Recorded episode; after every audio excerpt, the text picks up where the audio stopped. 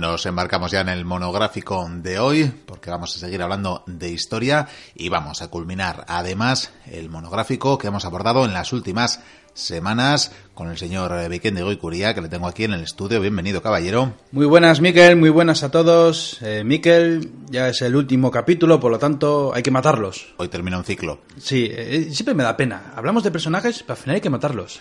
Es lo que tiene la historia. Sí, porque los cuentos, aquello de vivieron felices y comieron perdices, hasta que palmaron, vaya. Sí, pero por lo menos fueron enterrados felices, o por lo menos juntos. Eso sí, eso sí. Bueno, di que lo de felices y juntos y demás, ya hablaremos de ello al final. Oye, aquí hay mucho alboroto, mucha algarabía. ¿Quién está jugando ahí? a- ¿Es ¿Tenis? ¿Lo que están jugando? Bueno, tenis eh, no sé exactamente, porque te diré que estamos en el año 1506, que estamos en Burgos, y yo veo una pelota ir de un lado a otro, pero esto ya no sé si es eh, cesta punta, no sé si es pelota a mano o no sé qué demonios es. El caso es que están jugando a la pelota. Y hay uno que juega muy bien y parece muy bello. Eh, sí, sí, sí, es hermoso, es hermoso. Es muy esto hay que hermoso, es muy hermoso. Es, ese- ¿El otro es Nadal? No, no, no estoy seguro yo. Puede ser algún antepasado. A un antepasado porque... Aunque no sé yo, pero yo creo que es eh, isleño, ¿no? Y no, no creo que esté muy cerca. Pero bueno, no pasa nada. No bueno, es, no es re- el asunto. retomamos, ¿no? ¿Por dónde? Creo que nos dejamos la historia más o menos en el punto del descubrimiento de América, si no me equivoco por ahí. Sí, bueno, primero vamos a dar el epígrafe porque Sí. si algún oyente despistado no ha oído los últimos eh, programas, en las últimas dos semanas hablábamos eh, de la vida de los reyes católicos, de estos que según la leyenda popular, eh, bueno, que nadie me lo interprete mal, según la historia, eh, forjaron o pusieron los mimbres para formar el Estado español moderno y que en buena parte lo hicieron. o- El primer estado moderno o- de Europa, Durante algún tiempo lo hicieron, desde luego, pero ya veremos que precisamente a la muerte de uno de estos pilares eh, se desquebraja y hay riesgo de que, de que todo cambiara. Pero bueno, eso no avancemos cosas. Ciertamente nos quedábamos la semana pasada con el descubrimiento de América. Sí. Desde luego una fase importante, Para el mundo y sobre todo para los americanos. sobre todo para los americanos, porque, en fin, lo que aquí llamamos descubrimiento, ellos le llamarían invasión probablemente. Bueno, sí, invasión, en fin, eh, fue, la verdad es que eso es otra historia, yo creo, y nos tenemos que centrar en el regreso de Colón, porque evidentemente una vez está en aquellas islas, porque él, claro, en su primer viaje, bueno, y en los otros, pensó que había llegado a, a Zipango, a esas tierras lejanas, y no se había cuenta que había descubierto un continente. De eso se encargaría Américo Vespucio, como ya dijimos en su momento. Y se llevaría todos los méritos. Por supuesto. O, o el nombre, por lo menos. Desde luego. Si no, si no, al país, bueno, al continente habría que haberlo llamado Colombia. También, pero bueno, que también se quedó con su parte, ¿no? Pues sí. El caso es que Colón regresa eh, y en su regreso, pues aparte de llevar un sinfín de desconocidos, de maravillas, de, especias, de, de elemento oro, por supuesto, eh, se presenta ante los reyes católicos con un puñado de, indios también, eh, pa- para que vea que, sí, que he llegado, que mira qué maravillas y mira estas gentes que- que fuman de pipas, que llevan plumas y que van casi en taparrabos. Y la reina, pues, está, está contenta. Está contenta. eh, por supuesto, Fernando también. Están, ¡ay, qué bien! Nos ha salido bien la jugada. Porque la verdad es que era arriesgado el asunto. Y pues mira, hemos abierto una nueva ruta. Ha llegado el momento de, de seguir haciendo viajes. Se haría un- una segunda expedición, luego una tercera, una cuarta. Colón solo llegó a hacer cuatro, si no me equivoco. Y en esas expediciones, pues ya fueron muchos más barcos. Y América, por supuesto, bueno, fue invadida. eh. Luego llegarían esos personajes, los conquistadores, que por supuesto lo que haría sería enriquecer a la corona. Y gracias a esas riquezas, pues se formaría con el tiempo ese gran imperio. Aupado por esos soldados que se partieron el acero por los confines de toda Europa y por, el- por América. Y que además eh, se creó uno de los primeros casos de inflación en Europa, si no me equivoco, con el oro de las Américas y la sí, plata. Sí, con todo el dinero que se trajo. Y bueno, esto también sería hablar de economía, ¿verdad? Pero parece que uno de los problemas eh, a la postre sería que todo ese dinero estaba acabando en manos de los banqueros eh, genoveses, los Sí. banqueros alemanes. Y en fin, pues así pasaría lo Los que bancos. pasaría. Pero sí, los bancos, al fin y al cabo, que son los que siguen mandando, ¿verdad? Tantos siglos después. Sin embargo, eh, mientras estos viajes se están haciendo a América una y otra vez, eh, te puedo decir, por ejemplo, que dos años después fue cuando ocurrió la conquista de las Canarias, que se hizo isla por isla y acabó en el 94. Que eso es algo que no tenemos que olvidar, o sea, la conquista de Canarias tardó. Y en ese mismo año, en 1494, es cuando por fin Isabel y Fernando firman con Portugal el Tratado de Tordesillas. ¿Qué es el Tratado de Tordesillas? Fue un pacto por el cual, que por cierto en esto estuvo el Papa Alejandro VI para arreglar los asuntillos, dividía las tierras por explorar y por conquistar entre ambas naciones. Lo que hizo fue poner una raya imaginaria y básicamente el lado que pertenecía a los territorios de África y más allá era para los portugueses, mientras que la zona del Atlántico y allende los mares era para los españoles. Evidentemente a los españoles les fue mucho mejor, porque nadie imaginaba que hubiera un continente ahí en medio. De hecho, luego esto trajo problemas, porque por ejemplo, cuando llegaron a las Filipinas, ¿a quién pertenece? Se delimitó una franja en un sitio, pero no en el otro lado, porque no lo, no lo conocían aún. Creo que fue algún rey, juraría que inglés, pero no, no recuerdo quién hacía alguna frase jocosa de quién se creerá el papa este para repartir el mundo entre españoles y portugueses como si ciertamente Dios lo quisiera, ¿verdad? Pues sí, lo que pasa que era, era el momento de estas dos naciones. Eh, de hecho, aquí se puede decir que comienza ese siglo de oro español. Pero seguimos, seguimos con más eh, historias del Papa, porque en 1496, es decir, ya dos años después de este, de este Tratado de Tordesillas, eh, por sus virtudes cristianas, por la conquista de Granada, las cruzadas contra los musulmanes, la expulsión de los judíos, había llegado el momento. Recibieron el título de reyes católicos por parte del Papa Alejandro VI mediante la Buda papal sin Covenit, o si Covenit, un 19 de diciembre de ese mismo año. Es decir, que a partir de entonces ellos ya tuvieron ese título de reyes católicos, un título que lo heredarían no solamente la Casa de los Austrias, que sería la siguiente, sino también los Borbones. De hecho, eh, Juan Carlos, tu amigo Miquel, eh, es también rey católico. Sigue siendo rey católico, me parece muy bien. En todo caso, esto lo hemos comentado, creo, en alguna sección de noticias y curiosidades en anteriores programas que en, parte esto venía a arreglar eh, pues cierto agravio comparativo que tenían eh, los reyes españoles respecto a, por ejemplo, los franceses que ya tenían el título otorgado por el Papa también de cristianísimos. Hay que ver. Sí, y creo que el propio Enrique VIII, a pesar de luego fundar una iglesia propia, llegó a tener también un título de fundador, no, de defensor de la fe, eh, creo recordar. Y también era un título así, y lo hizo precisamente por hacer algún escrito respondiendo a, al amigo Lutero. Hay que ver, o sea que vamos, lo que hacía el Vaticano era lanzar prebendas y todo. y Títulos en este caso. Y es que no había concursos de misas, entonces había que hacer algo. Eso parece. Volviendo con la historia, te puedo decir, Miquel, que los últimos años de, este siglo XV eh, fueron terribles para, para, Isabel. Y te voy a decir por qué. Te voy a decir por qué y me voy a centrar en otros personajes de esta historia, si te parece bien. Luego hablaremos también de Fernando, que tiene su historia. Me parece, por supuesto. Pero lo que te puedo decir en estos últimos años eh, para Isabel y para Fernando, que fueron terribles, no solamente para ella, fue que, por ejemplo, murió su único hijo, llamado Juan y su esposa, que se había quedado embarazada, abortó. Eh, muere la primogénita, muere su nieto. Juana se vuelve loca y a Catalina se le muere su marido. O sea que, vamos, que los hijos parecían que estaban gafados. Y es por ello que he pensado en hacer un pequeño lapsus, un paréntesis, para que la gente conozca qué fue de los hijos de, los reyes católicos. Sí, es importante nombrar y, citar, desde luego, que la diplomacia y, y la estrategia para los reyes católicos fue algo de admiración. ¿Por qué? Porque bien supieron situar a, todos sus hijos eh, casados con diferentes monarcas eh, del plano europeo para, entre otras cosas, eh, incluso rodear a sus enemigos y además posicionar su, su monarquía. Sí, y de hecho eh, lo hacen bastante bien, aunque por algunas tenía razón, por lo que veo, parece como que... El destino no, quería. No, se acercan a Francia, parece como que los franceses son unos apestados. O sea, a eso me refería, con lo de que rodearon al enemigo. Sí, no, no cuando Carlos se convirtió en emperador, los franceses se las vienen y van porque todas sus fronteras daban con territorio español. Pero vamos a empezar, si te parece bien. Eh, como bien he dicho, Isabel y Fernando tuvieron cinco hijos. Fernando tuvo muchos más porque bueno, sabemos esa leyenda no es negra, es leyenda, pero bueno, es cierto también que bueno, que Fernando era un poco mujeriego o muy mujeriego. Hombre, algún otro hijo de anterior al matrimonio con Isabel incluso llegó a figurar en uno de sus testamentos, así que Sí, sí. De hecho no sé si no llegó a ser obispo o sí, cardenal, sí, sí, sí, cardenal incluso creo. El primer hijo que tuvieron fue se llamó Isabel, era una niña y lo que hicieron con Isabel, es muy inteligente, lo que hicieron fue casarla con Alfonso de Portugal.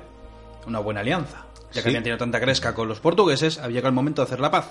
Y por supuesto algún día adoptar al trono, como así sería muchos años después.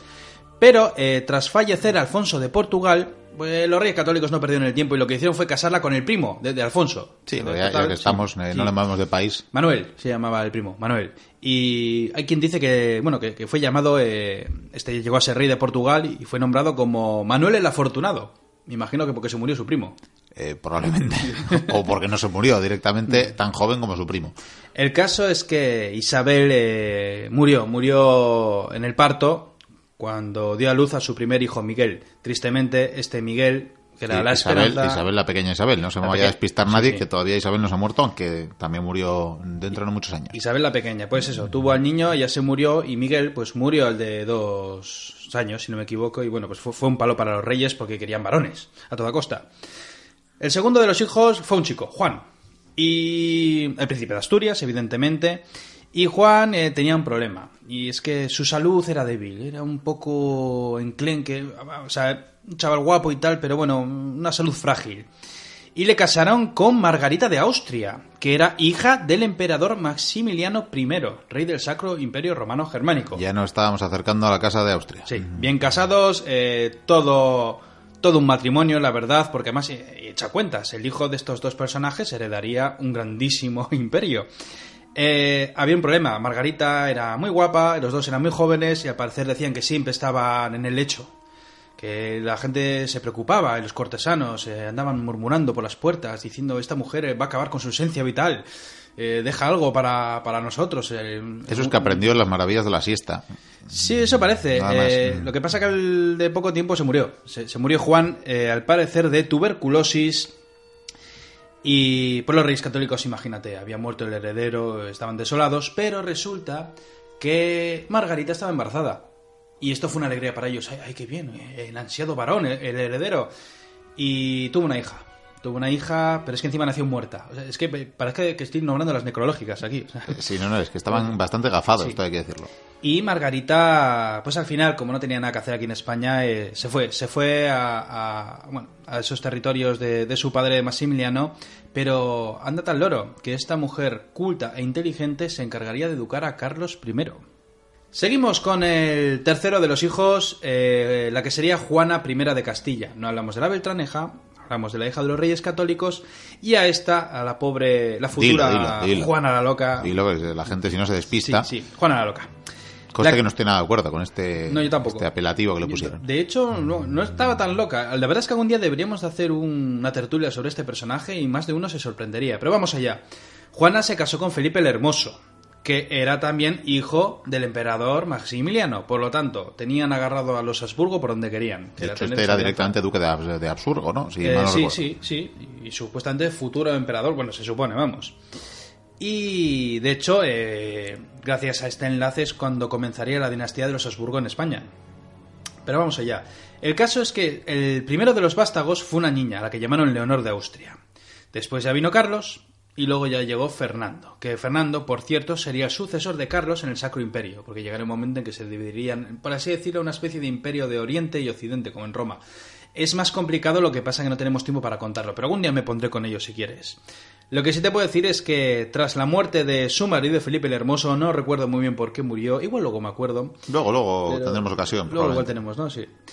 La cuestión es esta, pues que se murió y ella, pues se supone que se volvió loca, eh, dicen que cogió, al- porque ella estaba obsesionada con él, que lo metió en un ataúd, que, que lo estuvo paseando por media Castilla, el cadáver, decían que la peste negra llegaba o la peste llegaba por el hedor de- del cadáver de su marido. Y al final eh, su padre Espera, ya que estás con la anécdota, Sí. te, te la voy a extender. Eh, se decía también que eh, no quería que el cadáver, el cadáver de su marido, eh, yaciera en las noches cuando tenían que detenerse, eh, que estuviera cerca de los conventos, porque Sí. había novicias y como Claro. había sido tan mujeriego, Zombie. este, este maravilloso Felipe, pues, por lo visto, podía estar eh, atraído también por las doncellas. Es que fíjate tú, eh. Sí, en fin, bueno, continúa. Pues nada, coge Fernando, el padre de, de Juana, y lo que hace es, pues nada, eh, recluirla en, en Tordesillas hasta que ella muere. De hecho, llegó a tener un momento en que se pidió a Juana hacer una especie de levantamiento o unirse con unos levantiscos. O es otra historia, ya te digo que es que aquí hay mucho jaleo. Pero tenemos que terminar. Eh, el siguiente hijo, María. María eh, fue casada con el viudo de su hermana Isabel, es decir, con Manuel. Sí. Hasta ahí bien, ¿no? Sí, El de Portugal. sí, cualquiera que haya visto Los Serranos lo va a entender a la perfección. Es decir, la hermana mayor Isabel se murió en el parto cuando tenía a Miguel. Bueno, pues lo que hacen es, pues ya que se ha muerto una, pues ponemos a la otra. En este caso, Que- ponem- que esto ponemos es a lo que le pasó a la última de las hijas que Eso vamos es. a mentar. Hay que ver qué lío. El caso es que ponemos a María y bueno, pues María con Manuel pues les fue muy bien, tuvieron 10 hijos. Además personajes tremendos como Juan III, Enrique I de Portugal o la emperatriz Isabel, esposa de Carlos V. Es Esto decir, que primos todo... esto no se repitió hasta los Kennedy, diría yo. Pero sí, bueno, sí, sí. Y vamos con el último y uno de los más queridos probablemente por ti, Miquel, porque llegaste a hablar de ella, creo. Catalina. Sí, que decía que le pasó lo mismo que a su hermana, básicamente. Que, Catalina- que le casaron con alguien que también murió, por supuesto. Tenían hecha ya, bueno, vamos a resumirlo. Tenemos alianza con Portugal, tenemos alianza con el Imperio Germánico y ¿qué nos faltaba? Pues Inglaterra, que hacen casar a Catalina con Arturo, el que iba a ser, si no me equivoco, Arturo I de Inglaterra, de la casa Tudor. Sin embargo, Arturo murió al de unos meses. Y ya, pues, un tiempo después, lo que hicieron fue, ¿se ha muerto el hermano? Pues que se case con el otro. Aquí repone ni quita ni cambia... Sin ningún problema. Sí, sí. Y la hacen casarse con el futuro Enrique VIII. Y bueno, pues de este enlace uh, salió una niña, una niña eh, para rabia de Enrique, que era María Tudor, la futura Bloody Mary y un personaje que dio mucho que contar también. También, que a su vez luego se emparentaría otra vez con la Casa Real Española, pero Sí, vamos a dejar para con otro. Felipe II, pero- esto lo vamos a dejar para otro, para otro día. también. menudo culebrón. Volvamos atrás en el tiempo porque ya hemos hablado de los hijos y lo que les va a pasar y de cómo Isabel, pues lógicamente Isabel lo lleva muy mal, Fernando también lo lleva muy mal. Lo que pasa es que parece que, el tío tiene mejor aguante que ella en este aspecto. Sin embargo, eh, por supuesto, ha habido muchas conquistas, eh, han expulsado a los moriscos de, de la península ibérica, los judíos les tienen también ahí apretujados, Bueno, en el propio año 92 ya más que apretujados, vaya, Bueno, sí, también proceden a, la expulsión. pero todavía quedaron algunos, ¿no? los conversos, si no me equivoco, aún quedó por ahí, ¿no? Eh, Bueno, claro, tenían que abdicar de la fe, eh, pero Sí, pero realmente... aún así para eso estaba en Inquisición. Sí, eso es, para eso estaba la Inquisición y pues creo que hace poco leía el cálculo y de hecho no olvidemos que ahora mismo el, el gobierno español ha vuelto a permitir la nacionalidad de, Sí. de esos judíos que, que bueno que dejaron la península ibérica en aquella época, fíjate, eh, 500 años después casi y, y pueden recuperar la o pueden tener nacionalidad española los herederos de, de aquellos judíos que expu- eh, expulsados que es curioso, y esto permíteme enlazarlo, que luego a los saharauis, que hace cuatro días tenían DNI español y Sí. ya se, le ha- eh, se nos ha olvidado. Pero bueno, esto es otra historia. Bueno, la verdad es que algo del Sahara tenemos que hablar, porque hay que seguir proseguir con las campañas militares y evidentemente se seguían con la reconquista, pero la reconquista no ha terminado. Hay que seguir conquistando los territorios a los musulmanes. Y de hecho es cuando emprenden campañas contra el norte de África. Asaltan Melilla, asaltan Ceuta, por eso luego son provincias. Y hubo muchas más conquistas de posiciones y, y en general de, de- de dominios de plazas. Sin embargo, estas campañas se detienen. ¿Por qué se detienen? Pues por varios problemas. Eh, uno de ellos, por ejemplo, eh, es América. Eh, la verdad es que América lo que hace es llevarse a mucha gente. Muchos soldados buscadores de fortuna que se va a probar suerte en las Américas y eso quieras o no comenzó a afectar. Afectaría con más fuerza en el futuro cuando empezarían esas grandes migraciones teniendo en cuenta que es un país con muy poca población en comparación a sus vecinos. Sin embargo, comienzan las campañas militares de Italia, Miquel. Y te voy a decir por qué. Eh, bueno, en la corona de Aragón por parte de Fernando consigue recuperar Córcega y Cerdeña de los franceses, al parecer el... Bueno, en fin, eh, es la diplomacia del momento. Sin embargo, en Italia pasan muchas cosas. ¿Qué es lo que pasa? Pues que, ya lo conté alguna vez, pero bueno, Carlos VIII, rey de Francia, un chulo, la verdad es que era muy, muy chulo, muy prepotente, se veía fuerte, quería conquistar los territorios de Nápoles, porque según él le correspondían. Y entonces, pues se lanza a la conquista de, de Nápoles. Y Bueno, claro, la, la verdad que Nápoles era como la razón. Todo el mundo cree ser dueño de ella. Sí, sí. La verdad es que no sé quién tenía más derechos. Sin embargo, esto fue un casus belli en parte también para España, porque los de Nápoles pidieron ayuda a España. Era para hacer un reino vasallo, aliado, amigo de, de Aragón. Era algo raro, por así decirlo. La verdad es que esto sería otra historia. Lo que sí te puedo decir es que enviaron un ejército. Había que enviar un ejército, había que luchar contra los franceses. El Vaticano, por supuesto, el Papa Alejandro VI pedía gritos ayuda a España. Y España lo que envía es un pequeño ejército con un personaje famoso, un personaje que se ha curtido en las guerras civiles, que se ha curtido y ha estado dirigiendo en la guerra de Granada durante Y que en 10 años Italia va a sacarse ya el doctorado. o sea, el doctorado y que va a revolucionar la guerra.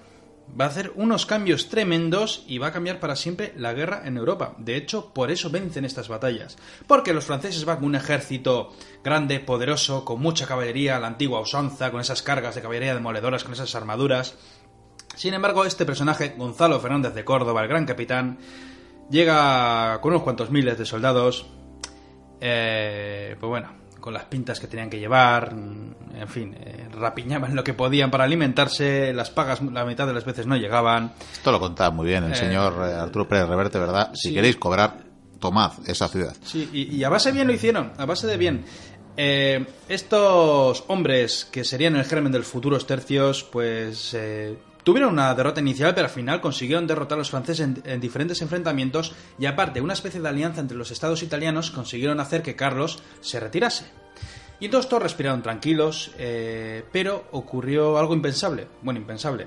Carlos VIII un día en su casa era muy alto y se dio con el dintel de la puerta, con la parte superior. Hay accidentes todos los días. Sí, Mm. eso dice el padrino.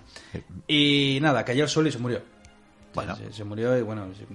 A su primo no le importó. Hablamos de Luis XI, el cual dijo: Voy a hacer lo mismo que hizo mi primo, solo que voy a ir con una buena estrategia. Una alianza con Venecia, una alianza con otros estados, voy a tomar Milán. De hecho, ahí estaba Leonardo da Vinci, por cierto, en aquella época.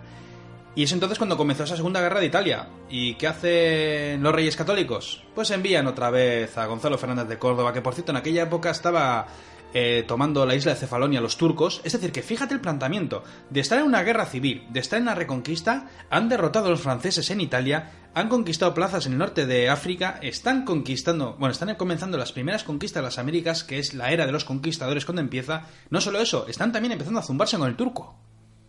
Están todos asombrados. ¿Quiénes son estos? Y encima, para colmo, cuando llegan los franceses con un ejército aún más grande, el gran capitán llega con los de siempre, con su cuadrilla de diferentes provincias, que después de masacrar al enemigo en la batalla se dedicaban a saquear, si es que no saqueaban en, el mismo fragor del combate. Y, y esos pobres desalmados, eh, que eran bravos, que llevaban décadas partiéndose el acero aquí en la península ibérica, consiguen derrotar a los franceses en batallas tan grandes como la de Ceriñola, que fue una obra maestra. Estaba también la del río Garellano. El gran capitán consiguió tantas victorias que logró expulsar a los franceses. El Papa, vamos, estaba exultante. Hacía la ola, vaya. De hecho, fue el gran capitán fue el que capturó a César Borgia. Cuando murió el Papa Alejandro VI y llegó el segundo, no, el siguiente Papa, eh, bueno, el, segundo le, le encarceló ya directamente. Y el tercero ordenó que ya le cogieran. Y fue Gonzalo Fernández de Córdoba quien apresó a César Borgia y lo llevó a Valencia para que estuviera allí preso, antes de, de su fuga. Le, le querían decir que le querían poner como que era virrey. de- bueno, y el caso es que hay un problema. Y es aquí lo triste, y es que Isabel se ha muerto. Volviendo a los reyes, Sí, hemos avanzado ya unos añitos. Sí. Estamos en el eh, 1504. 1504. Resulta que fue Medina del Campo cuando se supo que, que la reina tenía una grave enfermedad. Al parecer sufría de una hidropesía, es decir, eh, cáncer de útero. Sí, que esto lo han llegado a determinar eh, hace no muchos años, Hace la verdad. nada, sí, sí, hace poquito. Y nada, se mandaron misas por su salud, por su alma, pidió la extremaunción y el Santísimo Sacramento y al final murió en el Palacio Real el 26 de noviembre de ese mismo año, de 1504. Y dijo Fernando, ahí te quedas. Ahí te quedas, sí. Eh, bueno, eh, incluso hizo testamento, un testamento bastante interesante. De hecho, ella fue inhumada en el monasterio de San Francisco de la Alhambra. Pero poco después, al parecer, sus restos fueron trasladados juntos con los de su esposo a la, capa- a la capilla real de Granada. Pero, por supuesto, Fernando vivió bastante más que Isabel. Pues Pero- unos, unos añitos más y la sobrevivió. Sí, sí. pero Gonzalo tuvo un problema, porque Gonzalo Fernández de Córdoba había, siempre, había sido siempre la mano derecha de la reina, hombre, por supuesto del rey, pero bueno, la reina era su defensora. Y cuando ella murió, pues imagínate, pues él, bueno, no tenía su reina, pero tenía su rey. Sin embargo, Fernando, al parecer, dicen las malas lenguas, y lo digo yo también de paso, que, que al parecer pues comenzó a tener, a tener celos de Gonzalo Fernández de Córdoba. Me imagino que cuando estaba en la península ibérica y Fernando estaba al pie del cañón en las guerras, estaba ahí delante con los suyos dando órdenes, era otra cosa. Sin embargo, en Italia ya había ido solo Gonzalo porque evidentemente él no puede salir de la península porque tiene que dar órdenes, tiene que gobernar. Y al parecer hay celos, porque ha conseguido grandes victorias y de hecho de ahí llegaron las cuentas al gran capitán. Bueno, parece también que el gran capitán estaba también asumiendo algunas eh, prerrogativas eh, cuasi reales, eh, estaba designando algunos cargos, estaba Sí. incluso repartiendo territorios entre sus hombres de confianza y demás, y dijo el rey que eso no podía ser. Sí, claro. Y él le dijo, ¿qué me vas a decir tú cuando te he dado un reino? Pero bueno, eso es otra historia. La verdad es que Uno por lo menos. Uno por lo menos. Algún día haremos una tertulia Gran Capitán, aunque para eso ya hubo un eco del pasado Sí, bastante... le pediremos queso a Lean para que nos... eh, Sí, sí. sí. Eh, lo que sí te puedo decir es que en el testamento, eh, al parecer, eh, conservado en el Real Monasterio de Santa María de Guadalupe, hay otras copias situadas en otros sitios. Bueno, es lo que se creen, el original lo tenemos aquí, pero en fin. Eh, claro, claro. Dejó escrito que sus sucesores lo que tenían que hacer era seguir esforzándose en conquistar el norte de África.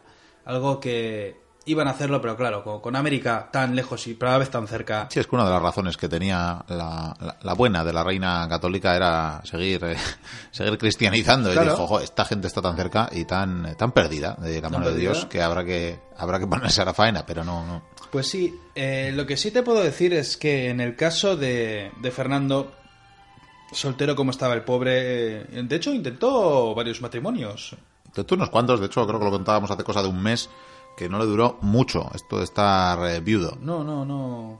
Bueno, seguía de mujeriego y tal, pero necesitaba alianzas, me imagino. Necesitaba alianzas, pero claro, eh, tuvo un- empezó a tener problemas eh, nada más morirse Isabel, porque en ese testamento, corrígeme si me equivoco, sí que le declaraba eh, regente hasta que sus herederos pudieran asumir eh, la corona. Supuestamente hasta Carlos. Le dejaba, claro, es como... Bueno, Carlos. Bueno, en principio... Juana. Claro, Juana y Felipe el Hermoso fueron los primeros o primeramente designados herederos después de la catombe de hijos y de esa sangría que has mentado antes. Voy a hacer un lapsus, pero el gran problema vino cuando Felipe intentó quitarle, bueno, el trono, intentó gobernar en solitario porque Juana supuestamente estaba mal de la cabeza y quería hacer una reunión con los nobles para echarla a un lado y poder gobernar él solo. Y claro, Fernando no le hizo ni gracia. Pero esto quiere decir que ya oficialmente Fernando estaba dejando de ser el rey de Castilla. Sí, Claro, quedaba como regente, no como rey. claro. Es el problema. Entonces, una de sus primeras ideas es, bueno, pues, eh, ¿por qué no me voy a casar otra vez? Claro. Que total soy muy joven y apuesto Sí. y gallardo. Supongo y, que sí, sí. y entonces, eh, no, esto ya lo decía, lo añadía yo como broma. Me- Pero, guapo, guapo, pero eh. los matrimonios eh, en aquella época y en aquellos rangos eh, de clase, digamos, pues era política al fin y al cabo. ¿Y qué se le ocurre? Decir, bueno, pues ¿por qué no me caso con Juana la Beltraneja? Y entonces se le ocurre que qué mejor que desposar eh, a esta pobre ex niña, ya mujer evidentemente ya avanzada en edad, Muy cabreada. que seguía recluida en el monasterio donde la habían obligado a recluirse tras los pactos, tras esa guerra con Portugal por la corona de, de Castilla. Y por tanto le dice que no, le dice que no. Supo que tendría cierto resquemor, porque al fin y al cabo, tanto Fernando como la difunta Isabel le habían quitado sus derechos eh, a, la Beltraneja, también mal llamada Es- Es, Beltraneja. que además, ella, la, la pobre Juana la Beltraneja, ¿qué conseguía con ese matrimonio en cuanto él muriera? pues eh, Nada. nada, eh, legitimarle, legitimarle en principio en el, en el trono castellano, pero claro, insistimos que no coló, no, No. coló y, y el hombre siguió, siguió buscando sus alianzas porque ciertamente Felipe no se llevaba muy bien con su, con su suegro. Y ves un poco capullo, ¿eh? ¿Felipe? No es por ofender, sí, sí. Sí, su- Es- era, igual era muy hermoso. también. Lo de Felipe sí, capullo, debía eh, ser, debía ser. Además no le gustaba nada, esto creo que también... No, no le gusta la península ibérica para nada. Esto creo que lo hemos comentado en alguna ocasión, desde luego. leones o elefantes o algo, ¿no? Sí, sí, sí, creo que lo comenté en una presentación hace no mucho, que sí, que creía que podía, lo único que le gustaba era que iba a poder cazar jirafas y elefantes y cuando descubrió que no podía ser. Pero el caso que se hizo, como bien dices, con el apoyo de, de algunos nobles que así se libraban por fin de Fernando.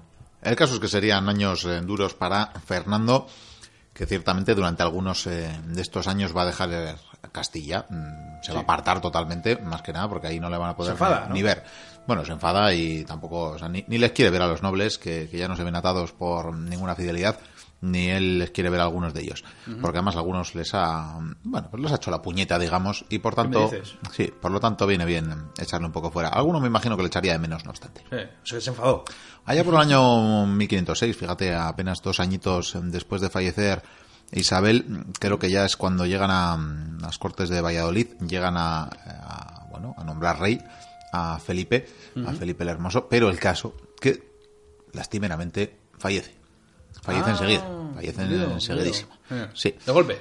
sí, de golpe. ¿Qué me dices? De golpe. Bueno, luego podemos repasar incluso. el- Sí, sí, luego repasaremos, sí, porque creo que es una muerte interesante. Pero bueno, van a seguir unos años eh, difíciles porque esto no cambia que la nobleza castellana vaya a admitir al rey aragonés, que, insistimos, se va a quedar ahí con sus eh, posesiones y demás.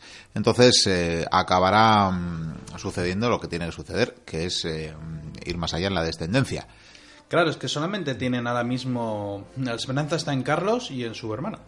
Sí, No que, más varones. mm, El nombre era Fernando. Tom- Fernando. Fernando sí. también, ¿no? Eso Sí, es. como su abuelo, sí. Eso, Una cosa básicamente. que- Mm. Bueno, pues eh, va a ser curioso porque Carlos va a ser eh, educado, como bien sabemos y como has mentado antes, en, en Austria más bien, allá por el territorio de su abuelo. Bueno, más bien al norte, pero muy alemán. La verdad es que muy, muy flamenco. Muy... Sí, sí, sí. De en hecho, esa- no conocía el castellano. Sí, en la corte de los Austria, quería decir en todo Sí, caso. sí, vamos. Y mientras tanto, eh, Fernando va a ser educado, parece, en, en Castilla y por lo tanto podía haber sido un heredero que algunos lo hubieran visto más deseable porque conocía las costumbres, conocía el idioma, cosa que Carlos no. Pero no, no sería así, como, como todo el mundo ahí está sabe. la ley de la edad. Sí, ahí El está la ley que nace es el que manda y así no hay líos. Sí, pero en este caso, pues Fernando iba a decantarse por uno u otro y en todo caso se acaba decantando por la figura de Carlos. Van a pasar algunas cosas más estos últimos años de vida de Fernando, como por ejemplo que se vuelva a casar. Porque hemos dicho que lo intentó con la Beltraneja y tras el rechazo no se le ocurre otra cosa que emparentarse con la Casa Real Francesa, desposando a la que era sobrina, si mal eh, no recuerdo, del rey francés, a Germana de Foix, de Foix, o no sé cómo hay que pronunciar el apellido. De foie, de foie, sí. De Como es decir, paté, ¿tú crees que como el sí. paté? Bueno, Sí. pues sea, pues Eh, paté, es paté increíble de que después de, de tantos odios, de tantas guerras que han tenido, ya sea en Italia o en, en la misma Cataluña, eh, es increíble. Sí, pues va a desposar a esta buena mujer que, que ella sola, la verdad, tiene una historia maravillosa. Porque incluso una vez muerto Fernando, mm, ella se volverá a casar o la volverán a casar dos veces más. Incluso se volverá a casar uno de sus futuros maridos, volverá a ser uno llamado Fernando de Aragón. Qué Así fuerte. que tiene una historia maravillosa que otro día podremos abordar en anécdotas o dedicarle un programa Mira, entero. es que si tuviera que apuntar todas estas cosas que vamos diciendo que hay que contar, más lo que nos dicen los oyentes, Sí, no nos daría, no nos daría, la verdad. Y bueno, la verdad que Germana va a tener también eh, influencia en, en- o dicen las malas lenguas que tuvo influencia en la muerte de Fernando, porque en todo caso hubiera cambiado mucho la historia de haber tenido herencia. sí. Y si mal no recuerdo, Sí. llegó, llegó a nacer un niño que falleció, o nació ya muerto, o falleció al poco de nacer. Estamos hoy unos cenizos, ¿eh? Estamos muy cenizos. Ciertamente murió a las pocas horas eh, de nacer, pero ten en cuenta que si ese niño llega a prosperar, si llega a prosperar, pues definitivamente se hubieran separado los reinos de Aragón y Castilla. Por eso decía antes que ese nacimiento del Estado moderno español hubiera sido quebrado de raíz, porque evidentemente este niño hubiera sido el heredero del trono de Aragón y no hubiera tenido ninguna vinculación con Sí, Castilla. además, los nobles de ambos bandos no creo que hubieran tenido mucha mucha emoción de, de- de unir el reino ni nada. O sea, que, de que Pues les habría da igual. Gran creo. emoción no habría. Esto fue en el año 1509. Todavía van a tener eh, unos cuantos añitos de convivencia y de intentos, aunque, eh, bueno, no fueron muy fructíferos, que digamos. Eh, Fernando hasta el final, ¿eh? Mayorcito y ahí seguía, ¿eh? Y pocos añitos después va a pasar algo también que, que desde luego atañe a estos eh, territorios que nos rodean, aunque Vizcaya ya hubiera pasado a manos castellanas tiempo atrás. Tiempo atrás. Pero lo que va a caer va a ser el reino de Navarra en el 1512, que Hay en que su ver. día creo que ya le dedicamos... Hubo- Hace un par de años, ¿no? Que le dedicamos un monográfico a los Sí, Javi hizo sobre... a las efemérides eh, de números redondos que Es se producían en ese, en ese 12, ¿no? De hecho, además, en, eh, unos años antes en aquellas grescas de Navarra donde cayó también César Borgia, cuando huyó de Valencia. Ciertamente, ciertamente. Bueno, el caso es que no nos vamos a meter en la conquista mm, de Navarra. Desde luego hubo- ¿Podemos decir que les fue mal a los navarros? les fue mal a los navarros, sí, el duque de Alba, quiero recordar que fue el que entró a, a arrasar y que una vez David que una vez que conquistó dijo, uy, qué de castillos hay aquí, me sobran, así que vamos a derribarlos para que no se nos vuelvan Ole, levantiscos. Y eso que ruido, pero vamos, anda que hay castillos en Navarra, aún. Pues sí, y con esto pues caería uno de los reinos más antiguos de la península. Sí. Sí, No sin lugar a dudas, porque cuando comenzó esa reconquista, bueno, cuando la invasión musulmana, eh, el reino de Pamplona. Reino de Pamplona, primigeniamente. Pamplona era de los primeros junto con el de Asturias, por ahí andaban.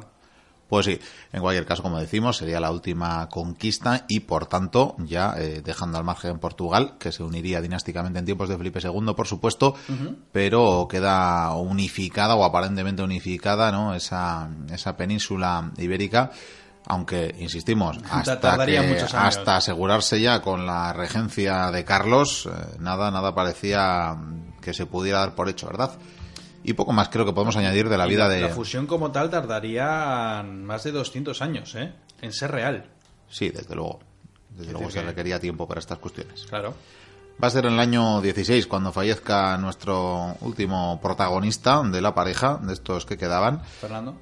Y bueno, como decimos, el heredero, Carlos. Además, eh, iba a comentar eh, lo que he dicho antes. Cuando Isabel es trasladada a la capilla real de Granada, eh, llevan a Fernando también, claro, quieren enterrarles juntos. Pero no son los únicos, Miquel. Porque en esa capilla que recomiendo a todo el mundo que vaya, yo ya estuve en su momento hace creo que tres años, bueno, y estuvimos tú y yo en un pasado remoto. Ciertamente, hace unos, unos cuantos añitos, Unos sí. cuantos años, hombre, no es lo mismo cuando estuvimos en la época de Ramsés, pero bueno, pues hace unos años. Y, por supuesto, eh, en esa capilla están enterradas también Juana la Loca, Juana I de Castilla, Felipe el Hermoso, que no sé de qué se murió, eh, además de su primogénita y su hijo Miguel. Es Vamos, decir, eh. Isabel la pequeña, por así decirlo, y, y Miguel el de los dos añitos. Que es todo un panteón familiar, vaya. Eh, pero además hay, hay un museo, y en ese museo, que por cierto no, no me acordaba, tengo que volver, eh, es donde está la corona de Isabel y su cetro. Eh, no, una vez más es una reproducción. El original lo tenemos Lo aquí. tenemos nosotros, por supuesto. Sí, sí, sí, yo- sí. Javi lo roba todo, yo no sé cómo lo hace. Sí, la cleptomanía de Javi a veces nos viene bien, todo hay que decirlo. Lupín le llaman. Lupin, sí, sí, sí. Y yo creo que aquí acaba esta historia, ¿no? Tienes tú mu- mucha razón en ya terminar pues contando eso, que llega un momento en que Carlos, el, el flamenco, por así decirlo, por lo menos eso dirían los comuneros, que, que lo odiaban a muerte, pues eh, cuando murieron, bueno, había muerto ya su padre, pero cuando ya le llamaron, cuando ya era mayor de edad, pues ya vino a la península ibérica sin entender el idioma, sin entender a la gente y sin embargo, llegó un momento, probablemente en la batalla de Pavía en 1521, cuando dijo que, que, ahí va, que parece ser que lo, que lo que porque él tiraba mucho más al lado de Habsburgo, sin embargo se dio cuenta que, que lo que había aquí era ciertamente importante, eh, era de provecho, y ni te cuento con, con las Américas, como siempre, que tantas veces he nombrado hoy. Y con él, por supuesto, llegó el primer emperador, el primer y único emperador de origen hispano. Bueno, desde los tiempos Bueno, romanos. de los tiempos romanos, sí, bueno. hablamos del Sacro Imperio Romano Germánico, que, que fue Carlos. eh, una puñeta otra vez para el francés, porque a parecer para ese puesto optaban Francisco I y Carlos I, quinto, bueno, quinto de Alemania. Y, y nada, los dos pugnaron por a ver quién se quedaba con el Sacro Imperio. Al final lo consiguió Carlos. Entonces, claro, Carlos eh, tenía los territorios de España, más todos los conquistas, todas las Américas y todo lo que iba pillando. Encima tenía los territorios de Germania, los territorios de los flamencos. Vamos, que estaba Francia completamente rodeada por territorio de, de este personaje. Tiempos entonces- poco plácidos para ellos. Sí, por eso llegó la batalla de Pavía y otros conflictos. De hecho, los franceses no hacían más que declarar la guerra. Sin embargo, fue en esta época, si no me equivoco, creo que está marcado como 1534 cuando nacieron los tercios de Bueno, sí. te estás, te estás ya yendo, me te estoy estás yendo por, muy la- lejos, por las sí, ramas. porque nos hemos dejado cosas eh, como... Carlos manda. Sí, nos hemos dejado cosas tan divertidas como la propia muerte de Fernando, la verdad. Que tiene un par de... Tiene un par de anécdotas que yo no, no sé si las hemos contado alguna vez, pero bueno... um, No cayó en la cama porque es lo. ya- Las malas lenguas dicen que Ah, vale. Germana eh, le daba, le preparaba unos bebedizos o le hacía a su cocinero francés prepararle una especie de, bueno, de huevos de toro, vaya. Huevos de toro. Testículos de toro, básicamente. Le venía muy bien. Sí, para, bueno, para intentar engendrar otro hijo. Mm, Habían perdido uno Sí. y ahí lo estaban intentando. Y parece que algo le sentó muy mal Sí. en un momento dado. Y Los huevos, ¿no? parece que eso mm, le que provocaría la afección que posteriormente acabaría con él en Madrigalejo, creo, que era el pueblo que se llama Madrigalejo, Madrigalejo. sí. Que eso tiene el segundo chiste. ¿Por Tenía qué? que haber comido rabo de toro. Porque bueno. parece que había una vidente que décadas atrás le había dicho que no se acercara, o más bien que iba a fallecer Creía que en, decir que en no, huevos, Madrigal. no comas huevos de toro. No, no, que iba a fallecer en Madrigal. Anda. Y entonces parece que es una. Pues no sé si el pueblo Madrigal está en Extremadura, la verdad no lo recuerdo. Pero en todo caso, eh, él, Fernando, evitó, evitó pasar por este pueblo. Pues fíjate que al final murió en un Madrigalejo. No en Madrigal, pero sí Madrigalejo. Esto, la verdad es que algún día hay que hacer unos misterios de la historia de profecías, de, de estos que dicen a uno, te leo la mano y dice, tú vas a ser rey, pero vas a morir, no vayas allí.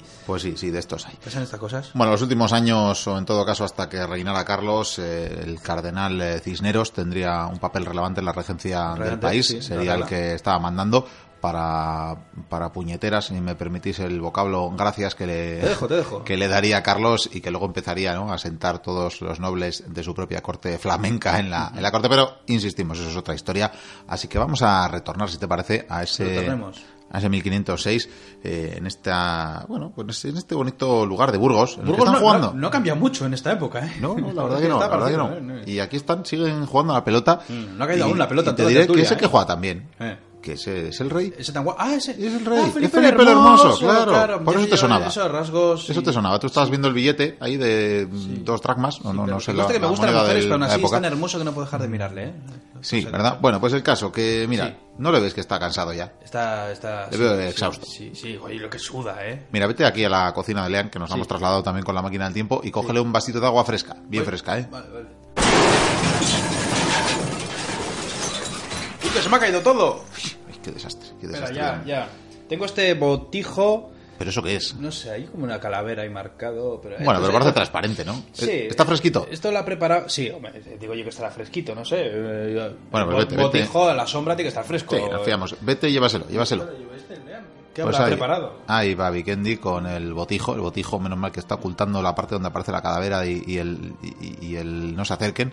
Pero bueno, ahí va, ahí va Vikendi. Los guardias, sí, bueno, le da un abrazo, por supuesto. Se reconoce mutuamente, evidentemente. En esta época, pues Vikendi tenía también sus títulos nobiliarios, por supuesto, y era bien visto y aceptado en la corte. No como en los tiempos de los godos que le tenían crucificado al pobre.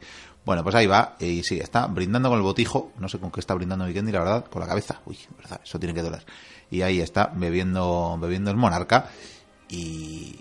Uy, uy, a ver si eso iba a ser algo malo. Le ha sentado mal. Uy, para mí que va a ser diarrea o algo que le va a provocar esto, no creo que sea... Uy, uy, uy, uy, no, no, parece peor todavía. Está, ca- ha caído el monarca al suelo y sus guardias ya empiezan a perseguir a Vikendi creyendo que le ha envenenado. Eh, Vikendi, corre. Eh, sí, sí, sí, sí, sí, creo que le van a dar alcance, le van a dar alcance y... Seguimos con el programa.